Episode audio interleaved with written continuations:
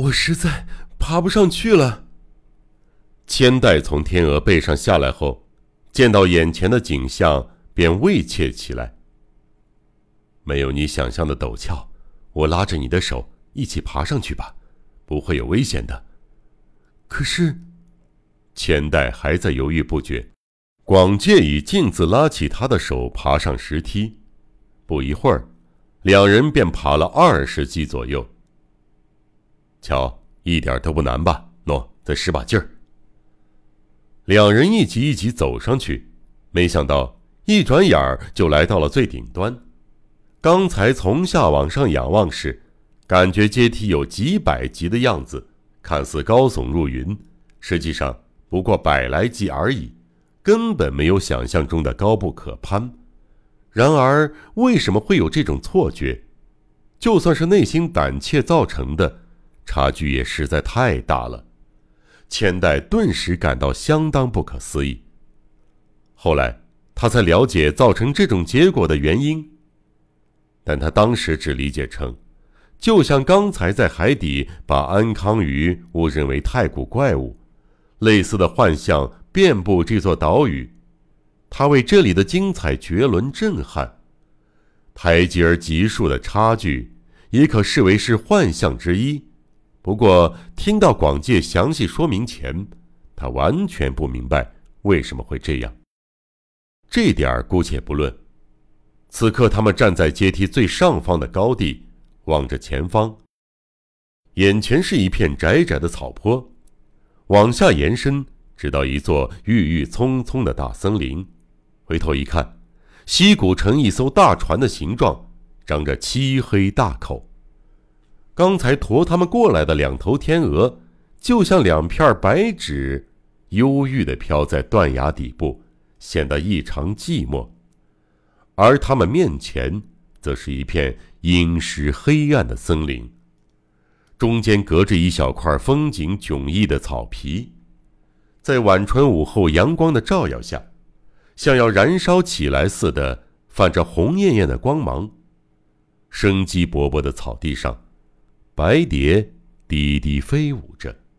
这人间少见的奇景，不由得让千代感觉到一种不自然的美。前方是一片老山大森林，一眼望不到边儿。乍一看，似乎是一团又一团的积云翻涌着。枝杈相交，叶片相叠，向阳处金光闪闪，背阴处沉黑如深海，交织出错综复杂的斑驳花纹。而这片森林的奇异之处，在于站在草地上凝视全景时，人的心中会徐徐萌生出一股异样的情感。引发那情感的。是森林仿佛要漫天盖地席卷而上的雄壮，还有初发的嫩叶散发着的那股逼人的野性香气吧。除此之外，细心的人一定会发现那加注于整片森林上邪恶的人工痕迹。这座大森林整体呈现出一种无比诡异的妖艳形态。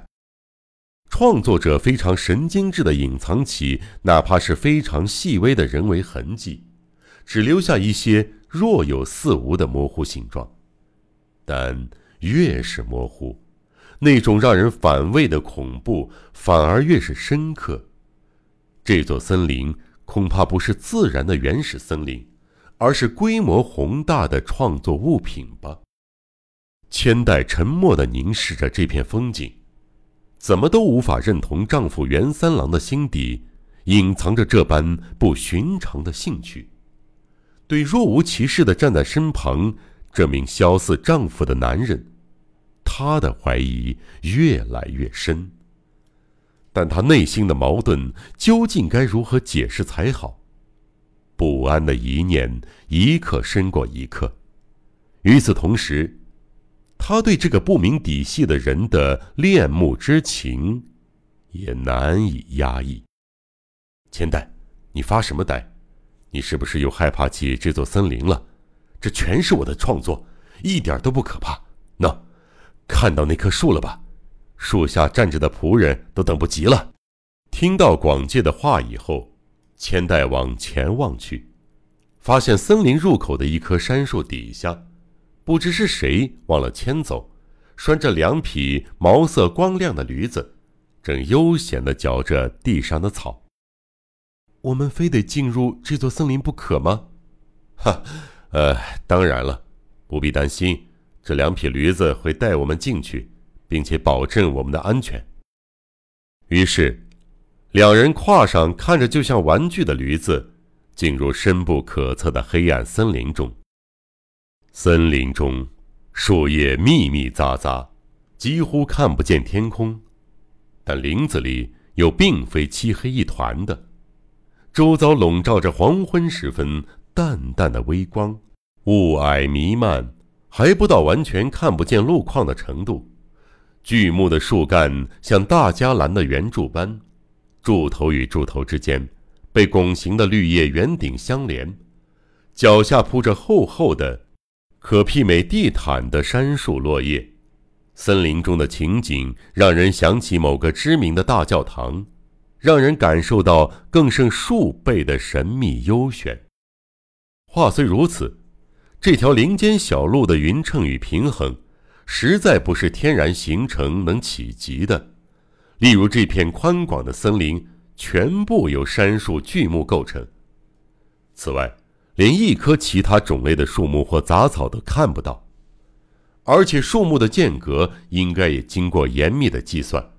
但设计者又非常巧妙地隐去计算的痕迹。步行期间，感受设计者的用心精巧，在树木间穿梭的幽静，曲线起伏不同寻常，似乎有一种诡秘的力量，让经过的人无一不陷入一种难以言喻的激动情绪中，一点点接受凌驾于造物主之上的作者创意。恐怕那些树木圆顶让人赏心悦目的匀称，落叶地毯舒适的触感，都是经人为细心安排的结果。两匹驴子驮着主人，踩在厚厚的落叶上，一点脚步声也没有，静静走过寂寥的幽暗密林，没有野兽禽鸟的鸣叫，整片森林沉浸在如死亡般的幽寂中。不久。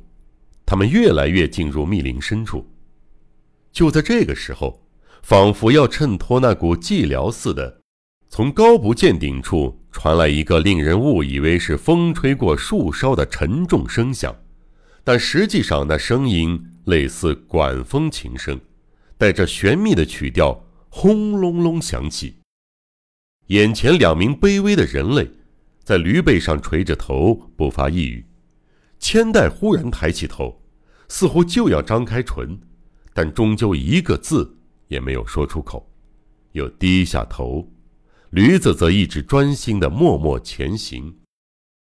又走了一会儿，千代感觉到森林的样貌似乎在慢慢改变，不知道从哪儿洒进来的荧光，使森林中原本暗沉的落叶闪闪发光起来。放眼所及之处。巨大树干的半个面儿被照着光亮耀眼，这些大圆柱一半闪着银光，一半还是漆黑，一直延展到视野尽头。这景象委实美不胜收。要出森林了吗？千代恍若大梦初醒，哑声问道：“不，马上就到沼泽了。出了沼泽，我们应该快到了。不一会儿。”他们便抵达那片沼泽的池畔，沼泽形状就像画上燃烧的鬼火，一边是圆形，另一头的岸边则有三个深深的凹陷，里头盛放着像水银般沉重的水，不见一丝波纹的水面上满满倒映出古山苍黑的影子，遗漏的斑驳缺口则照出一小片蓝天。这里已听不见方才的乐声，所有事物尽皆沉默，所有事物尽皆静止，森罗万象都沉入深深的酣眠中。两人不敢惊扰那片寂静，无声地下了驴子的背，悄然走进沼泽边儿。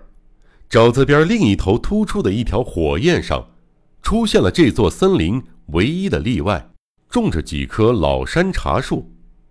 它们各约一丈许的浓绿身影上，绽放着繁茂的血色花朵。令人意外的是，花荫下一小块微微暗沉的空地上，一名美丽的女子袒露着乳白的肌肤，慵懒地趴在那儿。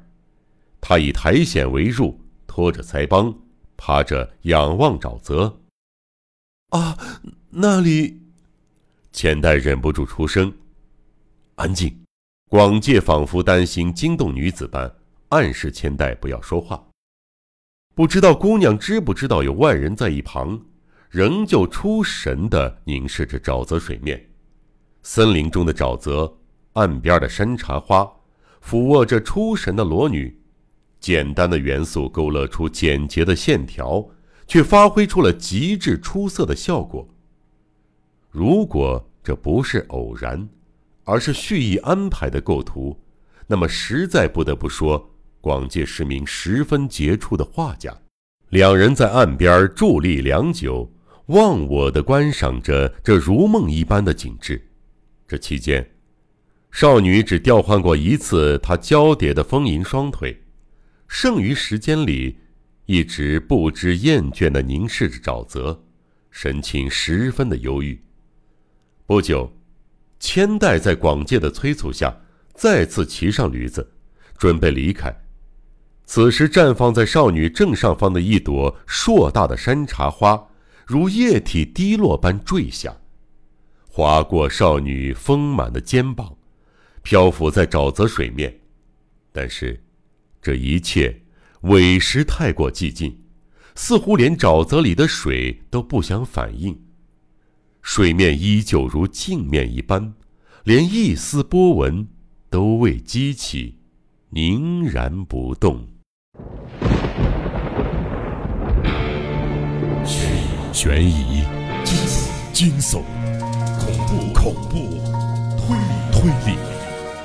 江户川乱步小说集，我是播讲人赵鑫，让我们一起走进这个光怪陆离的世界。光怪。